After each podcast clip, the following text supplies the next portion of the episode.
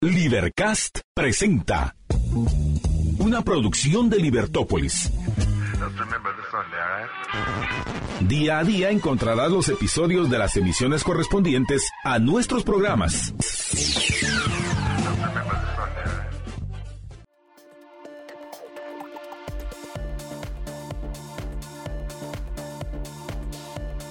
Libertópolis.com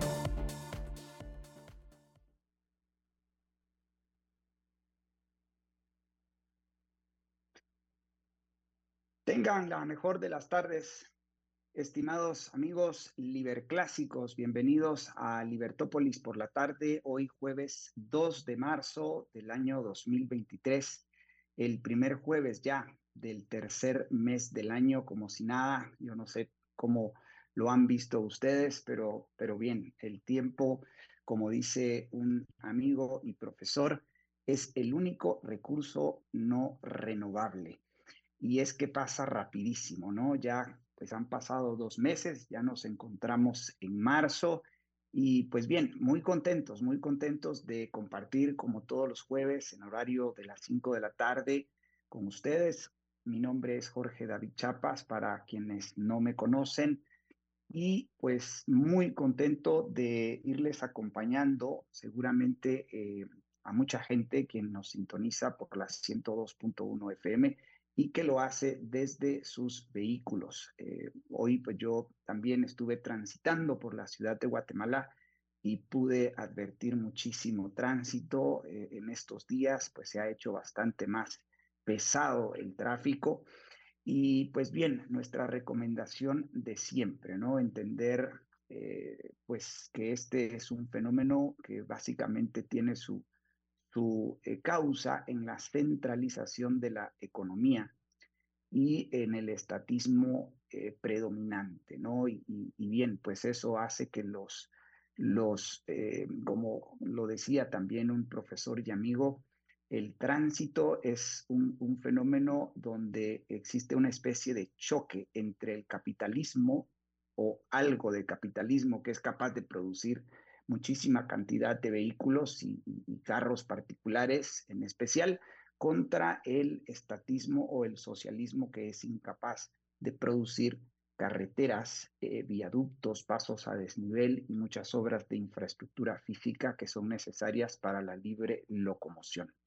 Y además de eso, pues eh, tenemos una economía eh, muy centralizada en la ciudad de Guatemala y eso pues genera el tránsito que padecemos los guatemaltecos. Ya prácticamente no hay horas pico, ¿sí?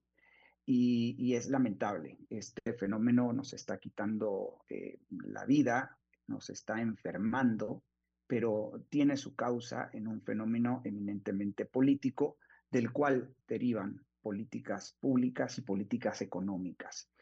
Eh, en este sentido, pues bien, eh, la solución desde la perspectiva liberal clásica es la descentralización, la autonomía legal, funcional y fiscal. Es lo que se conoce como el auténtico federalismo y que no tenemos en nuestros países. Es un sistema que existe en países como Estados Unidos y, otros países en Europa, eh, donde han pues, logrado lidiar, digamos, con este problema del tráfico. Pero en todo caso, disculpen esa disrupción, pero bien, a veces son problemas que, que son, es importante que pues podamos aclarar sobre cuáles son sus causas y cuáles son sus soluciones. A propósito, yo tengo un artículo eh, en mi sitio web que lleva por nombre justamente así, el tráfico, eh, lo pueden buscar en jorgechapas.org y donde pues hago un análisis desde la perspectiva liberal clásica. En cualquier caso, muchísimas gracias por su sintonía a quienes lo hacen por la 102.1 FM, también a quienes lo hacen por Facebook, YouTube y Twitter, que son las tres redes sociales donde compartimos en directo esta transmisión. Y comentarles también que Libertópolis tiene mucho contenido eh, en otras, en, en otras redes sociales como Instagram, TikTok, Twitch y Spotify. En Spotify incluso pueden escuchar nuestros programas de opinión en diferido y pues seguirnos en todas estas redes sociales y no perderse nuestro contenido porque estamos pues publicando frecuentemente y compartiendo muchísima información.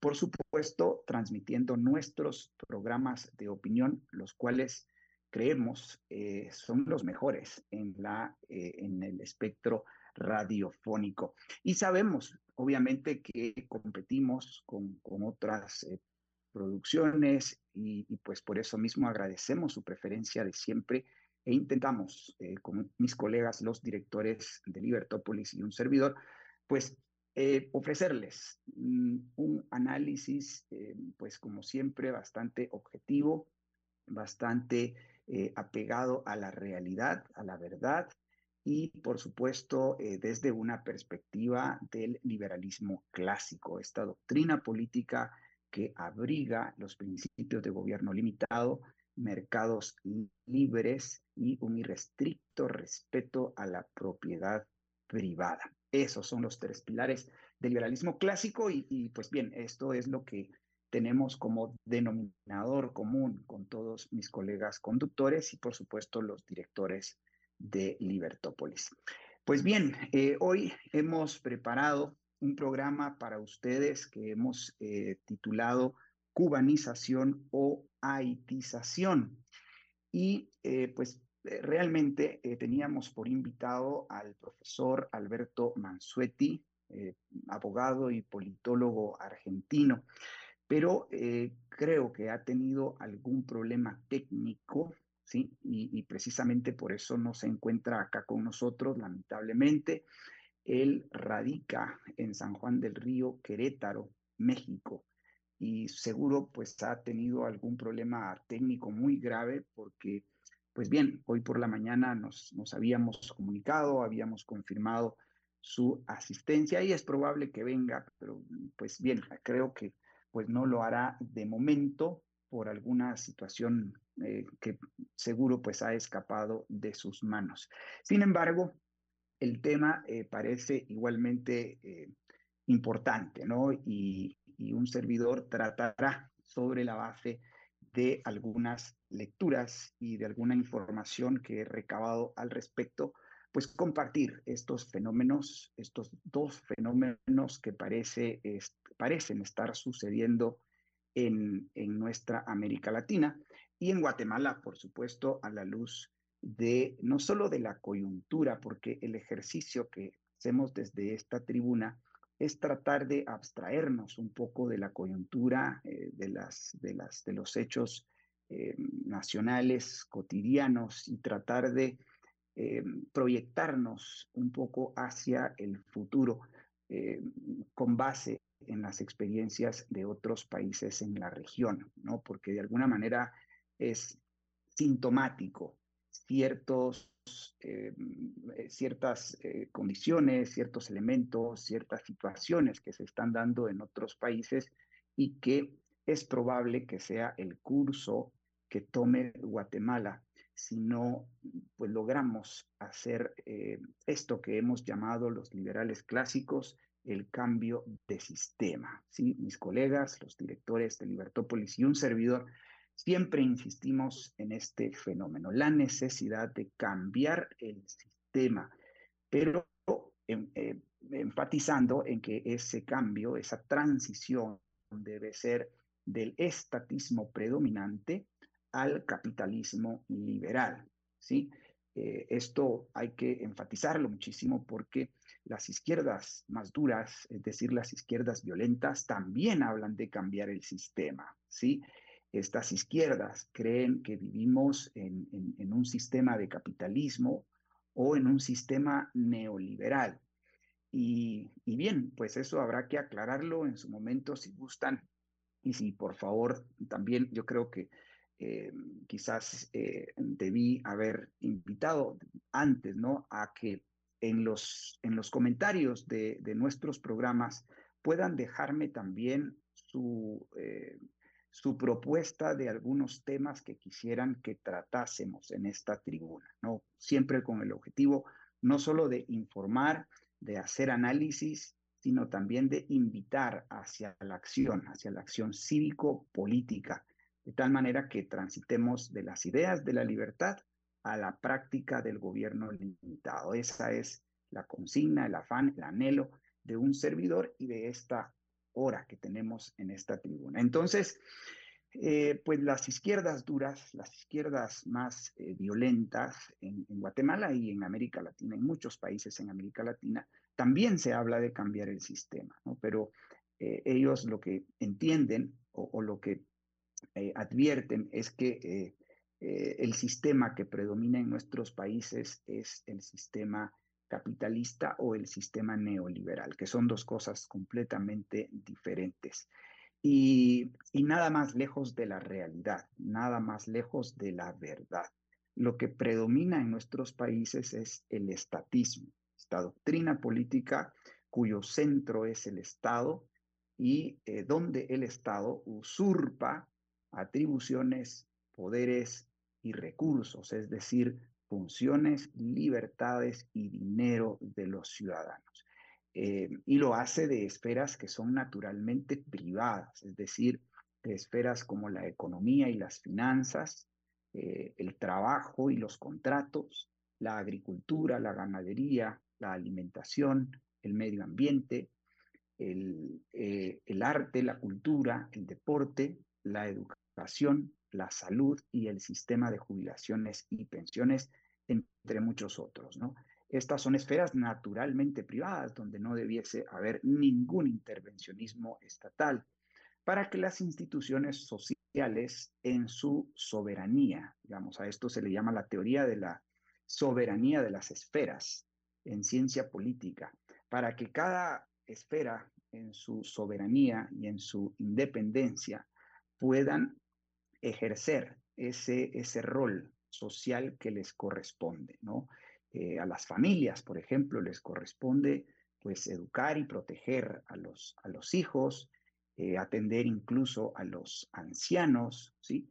Y, y, bueno, las iglesias tienen también su, su propio rol social y, y, el gobierno tiene dentro de su esfera, la esfera pública, ¿sí?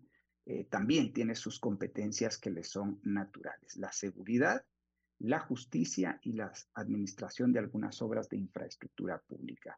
Eh, fundamentalmente y únicamente, no exclusivamente son esas sus tres funciones naturales. Entonces, pues el fenómeno que advierte el profesor Mansuetti, que lo hace ver en algunos de sus últimos eh, mensajes en redes sociales, en Twitter principalmente, pues es que eh, de alguna manera hay eh, pues una, una facción, digamos, de lo que nosotros llamamos o podríamos llamar la derecha estatista, ¿sí? una derecha que también es, es de alguna manera está presente en nuestros, en nuestros países.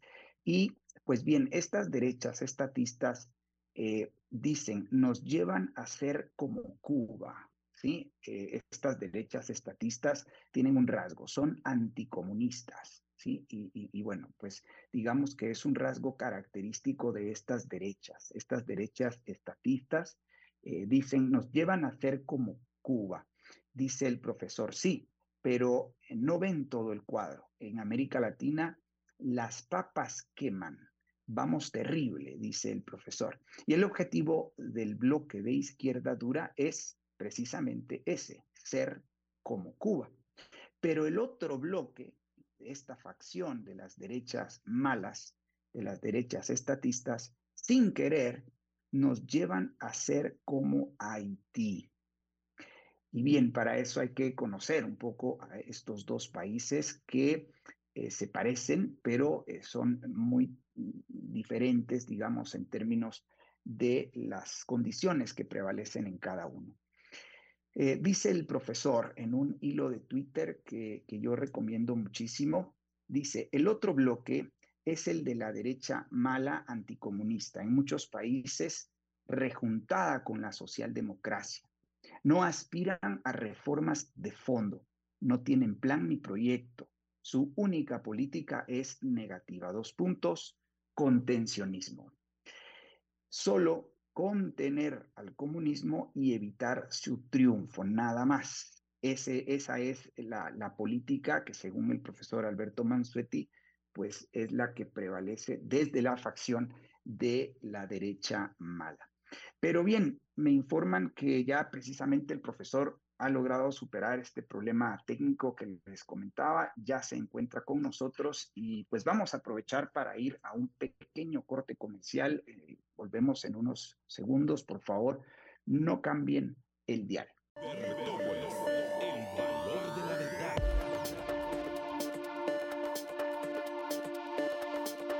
Libertópolis.com Gracias enormes por mantener la sintonía, estimados amigos liberclásicos. Este es el segundo segmento de Libertópolis por la tarde. Jorge Chapas, para quienes recién eh, sintonizan, y eh, en compañía con el profesor Alberto Mansuetti. ¿Qué tal, profesor? Muy buenas tardes. Saludos hasta Querétaro, México. Muy buenas tardes y disculpas por la demora. No hay problema, profe. Qué bueno que se, se ha unido a, a este programa. Eh, pues bien, aquí comentando sobre este tema, el título que hemos colocado al programa, cubanización o haitización. Es probable que a mucha gente eh, que nos escucha, profesor, este, estos términos le parezcan novedosos, ¿no? Así que, bueno, quizás la pregunta de entrada es, ¿qué es esto de la cubanización o la haitización? Bueno, eh, ha desaparecido el centro y eh, hay en todos los países hay una aguda polarización entre la derecha mala por un lado y la izquierda eh, bastante dura en algunos casos por el otro lado. El centro desapareció y desapareció por una razón muy sencilla. Eh, Jorge, las condiciones económicas están cada vez peor y no hay servicios públicos, es todo la, es puro escándalo de corrupción, nada más. Y entonces, bueno, la gente está crispada, ¿ok? Sí. Sobre todo, sobre todo la clase media. Eh, la crispación radicaliza. Ahora, eh, al que era de izquierda lo radicaliza hacia la izquierda y al que era de centro, de centro derecha, lo radicaliza a la derecha. ¿Ok? Entonces, lo que tenemos es la lucha de poder entre los dos bloques, el bloque de la izquierda y el bloque de la derecha mala. Eh, la derecha mala es mala porque no quiere hacer reformas, ¿ok? Solo quiere contener y, y, también proscribir y demás contra el comunismo y nos asusta con la cubanización. Y sí, la cubanización es un futuro terrible. De manera que eh, si el contencionismo de la derecha mala fracasa, eh, mm, cubanización es nuestro futuro. Ya Venezuela y Nicaragua están cubanizadas. Pero ¿qué pasa si la derecha mala tiene éxito y la izquierda dura no puede cubanizar nuestros países? Bueno, entonces va a haber un choque permanente, acritud, odio, marchas, contramarchas, inestabilidad, tumbamiento de presidentes. Perú y Bolivia están haitizados, están camino cada vez más a la haitización. Porque, repito, si la política nada más que contencionista de la derecha mala fracasa, Cuba es nuestro futuro. Pero si tiene éxito, es una victoria muy pírrica porque eh, los choques van a ser, como son en Perú y en Bolivia, los choques van a ser interminables eh, y el futuro es Haití. Eso en resumidas cuentas. Si quieres, podemos ampliar. Claro, Claro, sí, ampliemos porque, bueno, para quienes nos ven en redes sociales, usted ha puesto, eh, ha hecho un gesto de comillas, ¿no? Eh, cuando dice eh, un éxito de la derecha mala, ¿no? Y, bueno, esas comillas significan éxitos o logros parciales, logros pírricos, le llamamos. Pírrico, significa victorias pírricas, ¿ok? Ok, no, el futuro no va a ser Cuba, pero va a ser Haití. Victoria pírrica es una victoria a un costo altísimo.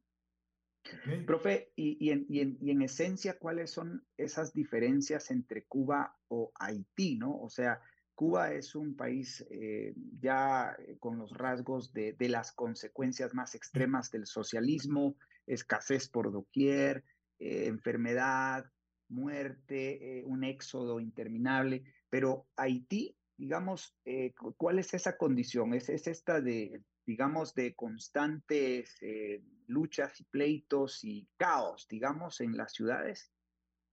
Sí, ya, por ejemplo, el último caos que hubo en Haití, eh, después de haber asesinado al presidente Juvenal Moise, ¿ok? Sí. Eh, tiempo después, eh, semanas, meses después, hubo una gran protesta nacional de la policía, porque la policía se cansó de recibir balazos, esa es la realidad. Hubo una protesta nacional de la policía, los policías tomaron el aeropuerto, de Puerto Príncipe, y, que es la capital de Haití, y entonces eh, se suspendieron vuelos, o sea, fue un desastre. A ese desastre nos lleva la derecha mala si tiene éxito relativo, con comillas, o sea, victoria, éxito pírrico frente a la, a la izquierda. A mí, en lo personal, el caso de Haití lo vengo siguiendo desde hace tiempo, desde hace mucho tiempo, porque eh, por varias razones. Primero, uno de mis profesores de posgrado en la universidad eh, en Venezuela fue el doctor eh, que después fue presidente de, de, Haití. ¿okay? Mm, ¿Cómo no? Ay, lo tengo ahí el nombre. Tienes los, los los tweets aquí, bueno, sí, no, no, no, lo, no ubico los nombres acá, profe, pero bueno, eh, usted dice que ha venido estudiando el caso de Haití desde hace, eh, desde hace años. Sí, Leslie Manigat, ¿ok? Leslie Manigat fue mi profesor eh, en los años 90 más o menos en Venezuela y fue presidente de Haití eh, después, en 1988, duró seis meses, pero bueno, a mí me interesó el caso. Eh, estuve en República Dominicana un tiempo posteriormente, eh, cuando, pero no pude pasar a Haití. Quería hacerlo, ¿no? Conocer algunos zombies. Eh, pero lo que yo observé en los 90 en Haití se está repitiendo en Perú y en Bolivia. ¿Ok? Ahora, porque normalmente nuestros países latinoamericanos, los procesos son simultáneos. O sea, aquellos dictadores de los años 50, bueno, los hubo en todos los países. Aquellos aquellos derribos de los dictadores de los 50 en los 60 en todos los países fueron derribados.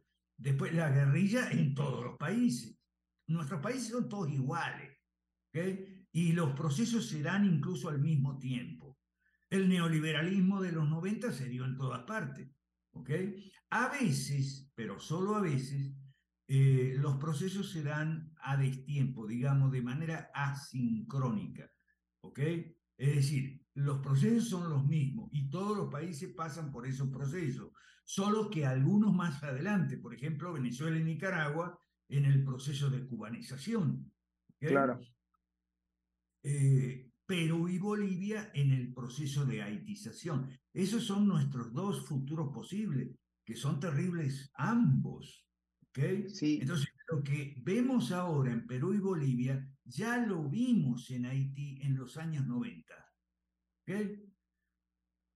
Eh, Profesor, me llama la atención que, que, usted dice que no hay centro, cuando, eh, bueno, em, en Guatemala estamos, como usted muy, muy bien sabe, estamos en, en, el proceso de contienda electoral en, estas, en estos meses y, bueno, alrededor de 15 partidos políticos se proclaman como centro, ¿no? Se autodenominan centro. ¿Pero qué está pasando con ellos en realidad? Sí, pero en Guatemala, en Guatemala se proscriben candidatos y partidos. Eso no es propio de, de la política democrática moderada, eso más bien es propio del fascismo, de, de los extremo. ¿okay? Este, eh, y, además se persigue. Eh, el Laufar corre en Guatemala por, todo, este, por todas sus anchas y se persigue mediática, policial, judicialmente a, funcionarios, etc. Para colmo, eh, caso de Guatemala, para colmo ahora parece como que a los presidentes, a todos, derecha, izquierda, todo, a todos los presidentes se les acaban los cuentos. Y entonces como se les acaban los cuentos, eh, para distraer a la gente, el circo, entonces han empezado a pelearse entre ellos, ¿ok? Como los de Guatemala y Colombia, eh, o el de Colombia con, eh, con, con el, el, de Perú con con otros presidentes se pelean entre ellos, el de Perú con México, y bueno, eso es parte del circo, ¿ok? Y eh, tiene que ver con la crispación y radicalización consiguiente en la opinión pública. En Guatemala yo veo la opinión pública cada vez más crispada y, irracionalmente este, radicalizada con el temita de la histeria anticorrupción y el laufa. No, tal vez, bueno, esto habrá que analizarlo en función de, de quizás de las clases, eh, o sea, un análisis sociológico, porque no es lo mismo que, que, se ve en clases medias y altas que las clases trabajadoras o populares, ¿no? Y al final, quienes, quienes tienen más acceso a información, las clases medias y altas están eh, muy, muy afanadas en el tema del fraude electoral, porque recién eh, la diputada María Fernanda Cabal de Colombiana acaba de enviar una misiva ahí al doctor Alejandro Yamatei, al presidente, eh, bueno, diciéndole que la empresa que ha sido contratada por el Tribunal Supremo Electoral es de dudosa operación, ¿no? Porque, en fin. pero eso es Haití también. En los 90 en Haití tuvimos acusaciones cruzadas de, fraude. Eh, Jean Bertrand Aristide fue derrocado dos veces, eh, mejor dicho, tres si contamos la segunda presidencia cuando Clinton lo repuso en el poder. O sea, eso es Haití, eso es puro lío, puro bochinche, puro circo. Eh, y si bien la clase popular, la clase, a la clase popular se le presentan siempre candidatos escogidos por la clase media. Candidatos. Es la, la clase media escoge los candidatos y se los pone a la clase popular y le dice, bueno, elija ahora entre estos candidatos, pero los candidatos los selecciona la clase media. ¿Y cómo los está seleccionando en Guatemala? A punta de proscripciones. Este no, este no, este no. ¿Ok?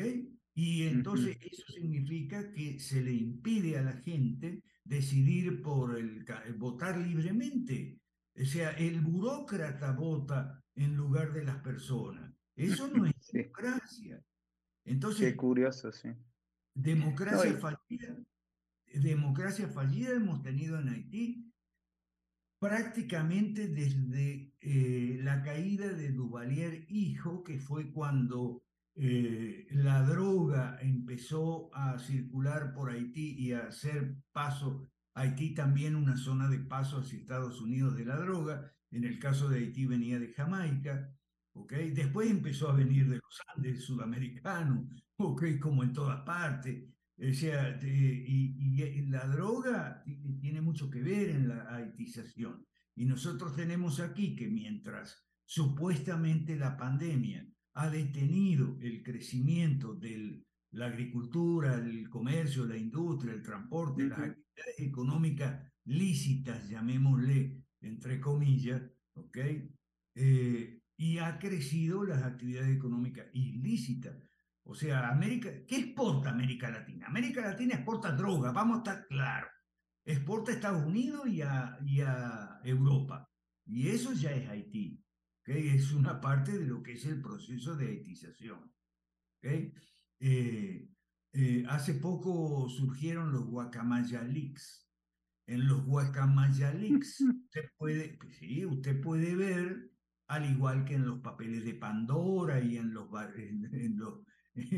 en, el escándalo de Brecht, usted puede ver las complicidades entre, policías, militares y políticos, complicidades con el narco. O sea, eh, la narcoindustria eh, se ha descentralizado y se maneja con franquicias, ¿ok? Hoy en día, como eh, franquicias al estilo Burger King o al, estilo Coronel Sanders, el pollo frito, ¿ok? Se maneja con franquicia. Hoy en día no hay un Chapo Guzmán, ¿ok? Al, al frente de un cártel grande como el cártel fue mexicano, este, o, antes todavía un, un, Pablo Escobar Gaviria al frente del cártel de Medellín. Eh, en estos momentos no hay, no me sorprende que surja en los próximos años alguno, pero de momento el negocio de la droga está descentralizado, se maneja con franquicias, y eso somos en América Latina. O sea, mientras no se hagan reformas Ahora, como la derecha mala no quiere hacer reforma, bueno, lo que puede hacer es intentar contener al, comunismo, digamos, a la, izquierda dura, pero como digo, a lo más puede aspirar a que los, eh, eh, la izquierda dura no, no arme su, su estructura monopólica de poder. O sea, voy a decirte algo que van, van, a entender probablemente muchos de los anarcocapitalistas que te escuchan y escuchan Libertópolis. Este, cuando, cuando los anarcocapitalistas dicen que el comunismo ¿okay? es una banda criminal eh, que logra el control del territorio y de la población y demás, es verdad, como en Cuba, ¿ok? Por eso es verdad que en Cuba hay seguridad, porque hay una sola banda criminal, digamos, que controla todo el territorio, y es verdad que tú puedes salir a las 2 de la mañana a caminar por la calle de La Habana, este, más con seguridad, ¿ok? Ahora, ¿qué pasa cuando eso no se logra? Digamos, ninguna banda criminal eh, tiene el monopolio. Bueno, entonces eh, no hay monopolio del crimen, pero eso no significa que no hay crimen, ¿ok? Hay muchas bandas, como empezó a haber en Haití hace 20 años más o menos, que controlan partes del territorio, barrios de la capital, este, eh, zonas rurales, ciudades del interior, etcétera, ¿ok? Y hay muchas bandas que luchan entre sí ¿ok? Como en el caso de México. ¿Por qué yo vivo en Querétaro? Porque Querétaro es una zona libre, porque en Querétaro, eh, hace ya tiempo, más, más de 20 años, en Querétaro hubo una reunión entre los grandes jefes narcos y no pocos políticos y algún que otro policía, ¿ok? Y decretaron que Querétaro iba a ser un estado libre de violencia para que mm, ellos pudieran retirarse, descansar, eh, atenderse cuando necesitan medicinas, etc. Y bueno, sí, es cierto, Querétaro, donde yo vivo, es un estado libre de violencia, pero los demás no. Por, por una especie de, tregua, digamos, ¿no? Que, que han establecido estas, estas bandas de criminales, que en el caso de nuestros países son, son muchas, no solo es una como en Cuba. Sí. Qué interesante, profe. Esa, tregua es una tregua larga, ¿eh? va para largo, porque lleva como veintipico de años. Pero vea usted lo que es México eh, en los otros estados. Sí. No. En la, sobre todo en la frontera norte con Estados Unidos y en la frontera sur. Profe, tenemos que ir al segundo corte de la tarde. La verdad es que ha estado muy interesante eh, esta conversación. Agradecemos a a todos los que nos sintonizan por la 102.1 FM y a quienes lo hacen por redes sociales. Hoy tenemos una audiencia muy extendida y muy diversa y yo diría internacional. Hay, gente de México, Perú y de otros países eh, en América Latina que nos sintonizan. Así que muchísimas gracias. Por favor, no, no le cambies. Eh, volvemos en unos instantes.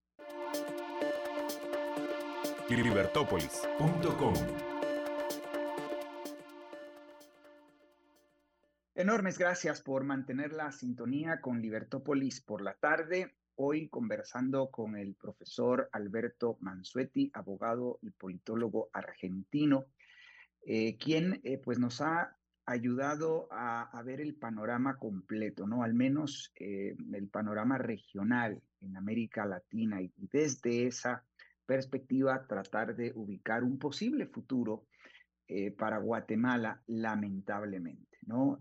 tristemente, este es el futuro, sí, pues no aparece, y quizás ahí vamos a, seguir la conversación, si no aparece lo que hemos eh, llamado la derecha buena, la derecha eh, pro capitalismo liberal. Pero antes de, continuar con esta conversación, eh, quisiéramos que el, profesor nos comparta sobre el octavo Foro Liberal de América Latina, que es un evento anual que se llevará a cabo muy pronto, justamente en este mes de marzo. Profesor, si usted nos pueda dar algunos detalles, por favor.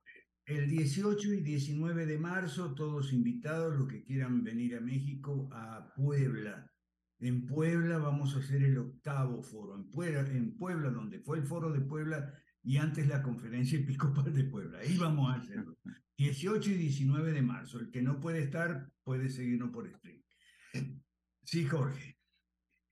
Buenísimo, sí, eh, tal vez solo referir eh, la dirección www Foro Liberal de América Latina.org. Este es un sitio web eh, donde usted puede encontrar la sección de octavo Foro Liberal y ahí pues conocer los detalles. Si quiere tener presencia física en Puebla, ahí están los detalles y si quiere participar virtualmente del evento, también, ¿sí? La participación virtual, por cierto, es gratuita, tengo entendido, ¿verdad, profe? No sé. bueno, sí, yo estuve estuve husmeando, digamos, en el sitio web y sí, efectivamente es, es, es gratuita la participación.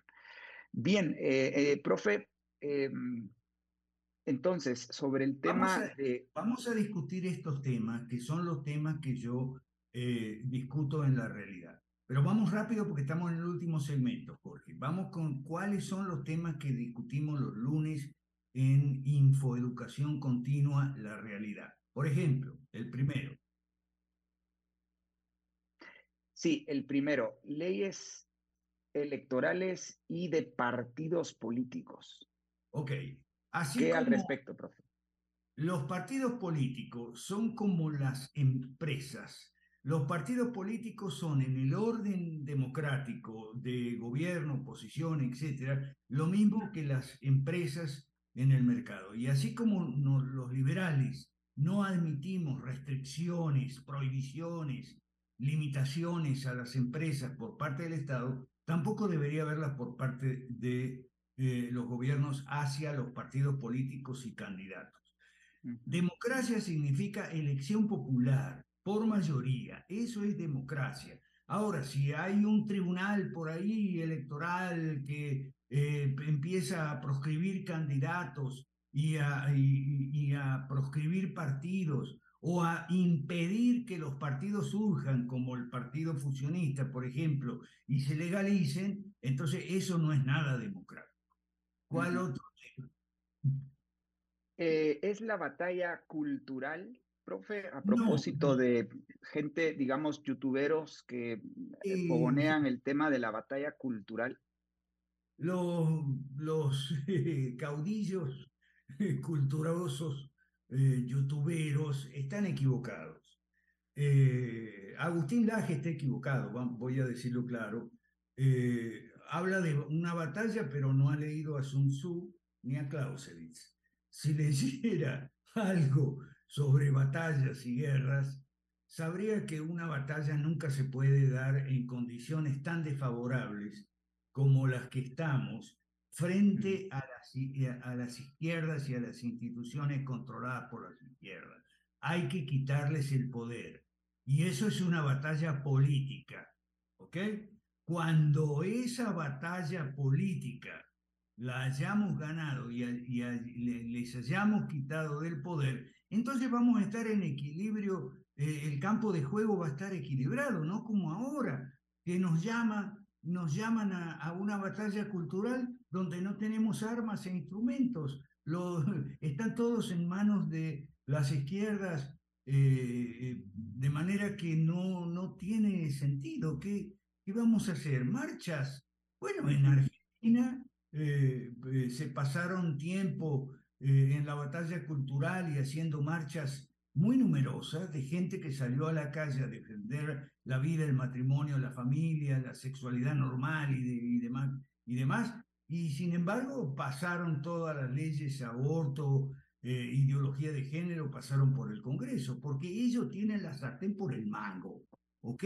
Hay que quitarles la sartén por el mango y para eso tenemos que avanzar con nuestros partidos, eh, de, este, derogar las leyes malas, impulsar las cinco reformas y ahí vamos a poder librar una batalla cultural, ¿ok? En condiciones equilibradas, ¿ok? Claro. No vamos a ir eh, en, en, condiciones de un desequilibrio total y absoluto en contra nuestro y a favor de ellos, como tenemos ahora. Entonces, hablar de una batalla en esas condiciones es ignorar lo que es una batalla. Okay. Bueno, Interesantísimo, ¿no? A propósito de la visita de Agustín Laje a Guatemala en estos días, en los días próximos, pero bueno, creo que es muy interesante y, muy eh, oportuna esta opinión. Profe, otro de los temas que conversamos en este programa eh, infoeducativo que se llama La Realidad y que pueden buscar ustedes en el sitio web del profesor albertomansueti.org para quienes estén interesados, ahí, ahí está todo el detalle. Eh, pues es un, es, un, es un programa de formación continua eh, que tiene un costo, dicho sea de paso, pero que tienen ustedes acceso a materiales, a lecturas y al análisis de manera bastante eh, profesional y, basada en ciencia política. Profe, ante estas esta coyuntura en países como Argentina, Paraguay y Guatemala, que, son años electorales, ¿qué, eh, qué eh, herramienta tenemos eh, aquellos que estamos conscientes de que básicamente en las papeletas hay más de lo mismo, ¿sí? más, más de lo mismo izquierda dura, izquierda demócrata y derecha mala, en el mejor de los casos, un centro que tiende a la izquierda? cuál es la alternativa, ¿no? Y, por qué, digamos, en este caso, eh, el voto nulo, el voto en blanco pueden ser esa alternativa. Claro, esas son las alternativas. Cuando los candidatos son todos malos y además todos iguales son muy parecidos, ¿a qué vas a ir a votar? ¿Ok?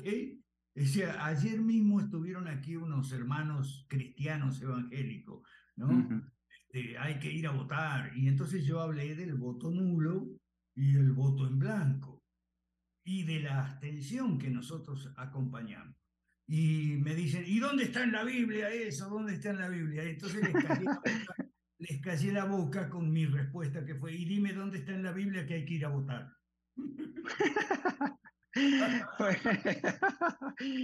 Sí, no, mire, profe, lo que pasa es que al menos acá en Guatemala, y sobre este tema estimados amigos liberclásicos, vamos a seguir dedicando algunos programas, por supuesto, invitando al profesor también, por aquí ya, desde ya lo comprometemos para que analicemos el tema de, de, de estas expresiones políticas antisistema, ¿no? El voto en blanco, el voto nulo, la abstención, o quizás incluso la falta de registro siquiera en el padrón electoral. Ahora, eh, el problema es que mucha gente quiere ver un eh, quiere ver un efecto positivo de, ese, de esa manifestación política, profe. Y no sé si usted concuerda conmigo, pero la verdad es de que... El único, el único efecto positivo es que vos, si no votás o votás nulo o en blanco, no te transformas en cómplice de aquel bandido sin vergüenza que salga electo presidente. ¿Qué más? Claro, pero mi, mi eh, digamos, mi planteamiento es que si usted se manifiesta o se expresa políticamente de esa manera en las urnas, creo que eh, se queda cojo si no busca apoyar una iniciativa, un proyecto político que vaya a, contrarrestar y, a, implementar un programa de cambio de sistema hacia el capitalismo. nosotros apoyamos nuestro proyecto y nuestros partidos, el Partido Fusionista en Guatemala, el Partido Liberemos México, el Partido de Evolución en Perú. Ahora, la burocracia de los organismos electorales nos, nos pone freno, nos tapa la boca y nos dice, no, ustedes no son legales. O sea, bueno, eso es lo positivo. ¿ok?, Mientras no podamos estar nosotros eh, como candidatos, ¿okay? entonces lo positivo es que mucha gente no vote. Eso es positivo porque es enviar una señal. Si de repente la mitad o casi la mitad, y a veces más de la mitad de la gente no vota, eso deslegitima el sistema. Así es. mucho más mejor que la batalla cultural. Y es un gran, avance, porque es una señal que le enviamos los ciudadanos a eh, los burócratas electorales y a los mandamás de la política en nuestros países, diciéndole no nos gusta ninguno, la próxima vez escojan mejor. Porque no olvidemos, cuando hablamos de elecciones, no hablamos solo de las elecciones entre los candidatos que hay, sino que hablamos de la preselección entre los candidatos este, que previamente han hecho los burócratas electorales y los mandamás y han dicho, estos son los candidatos y no hay más. Hola, estoy ocupadísimo. ¿Qué, qué, qué, qué quiere? Ah, ok, eh, pues, eh, ok, eh, no, en todo caso, pues es, es eh, creo que todo recae en la, en la, en la ley mala de, de, las, de la ley electoral y contra los partidos políticos, ¿no? Yo creo que los amigos clásicos deben tener muy claro la necesidad de derogar todo lo que tiene que ver con organización interna, formación, propaganda y financiamiento de los partidos políticos. Y esta reforma, que es una reforma profunda, digamos, dentro de nuestros sistemas eh, democráticos, pues debe hacerse en simultáneo con reformas políticas, económicas y sociales eh, que, que, para que de alguna manera haya una transición de shock, ¿no? Y esto, bueno, estas son las reformas a las que se opone la derecha mala, la derecha contencionista, ¿no, profe? La derecha mala es gradualista, pero es pura retórica. Ya hemos visto Macri no hizo ninguna reforma, Bolsonaro tampoco, reformas importantes, no hicieron. Eh, el gradualismo eh, es eh, una falacia porque está basado en una hipótesis totalmente irreal. A mí me lo explicó uno muy cercano a Millet. ¿okay? Me explicó lo siguiente, pero es que nosotros vamos a ir de a una con las reformas, primero una, después la otra, porque queremos evitar que todos nos caigan encima. ¿Ok? Entonces, de esa manera lo evitamos. Están equivocadísimos. Si vos haces una sola reforma y guardás las otras para después, tipo Kuczynski, que no, no, no duró casi nada en Perú como presidente, igual se te van a echar todos encima como se le echaron a Kuczynski, ¿ok? No, ese, eh, se lo dije a, a, esta gente de mi ley, porque mi ley había puesto las reformas educativas y de la salud para lo último. ¿Y vos qué crees? Le digo, que si vos haces una reforma fiscal o cualquier otra que quieras hacer de primero o una reforma monetaria, los maestros no se te van a tirar encima, los sindicatos de maestros y los sindicatos de la salud, y van a decir, no, no, no, nosotros tranquilo nomás que esto no es con nosotros, vamos a esperar a que mi ley haga la reforma dentro de cuatro años, vamos a salir a la calle a protestar por la reforma educativa o la reforma de salud. O sea, es gente que razona mal. Aquí las personas humanas nos dividimos en tres clases. Los que razonamos bien, los que razonan mal y los que no razonan. Los que no razonan son los dos. ¿Ok? Eh, ahora, razonar mal es algo que nos pasa a todos normalmente, ¿ok? Excepto en el área de nuestra experticia. Normalmente todos nosotros, desde el panadero, ok, hasta, hasta el politólogo y demás, eh, eh, razona bien, suele razonar bien en su área de experticia y en el resto anda un poco a tientas, no, claro. Este, no siempre es razonable.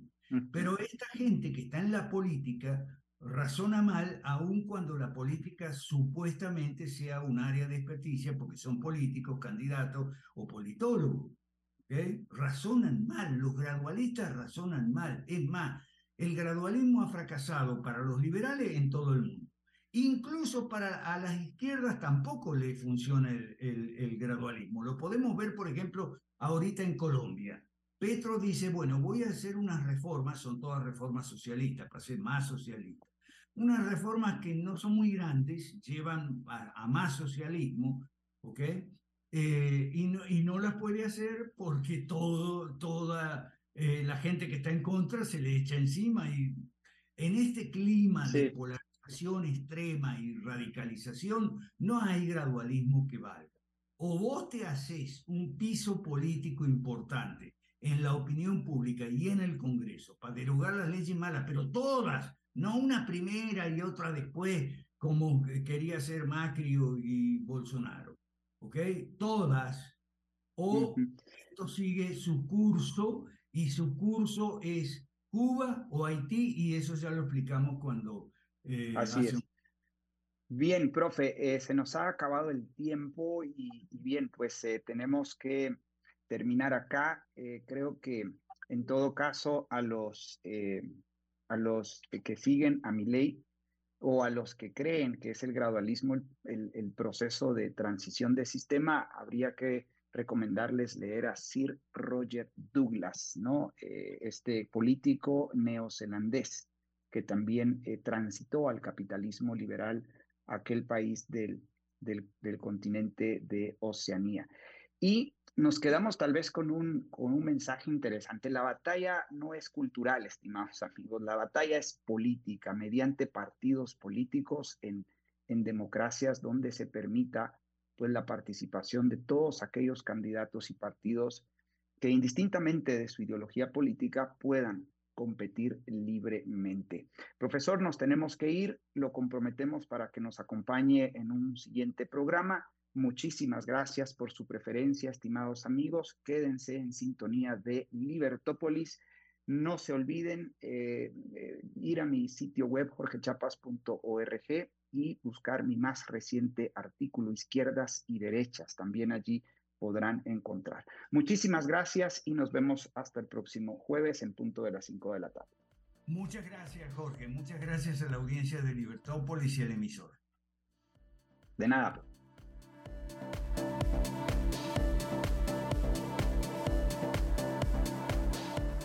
Libercast presentó una producción de Libertópolis.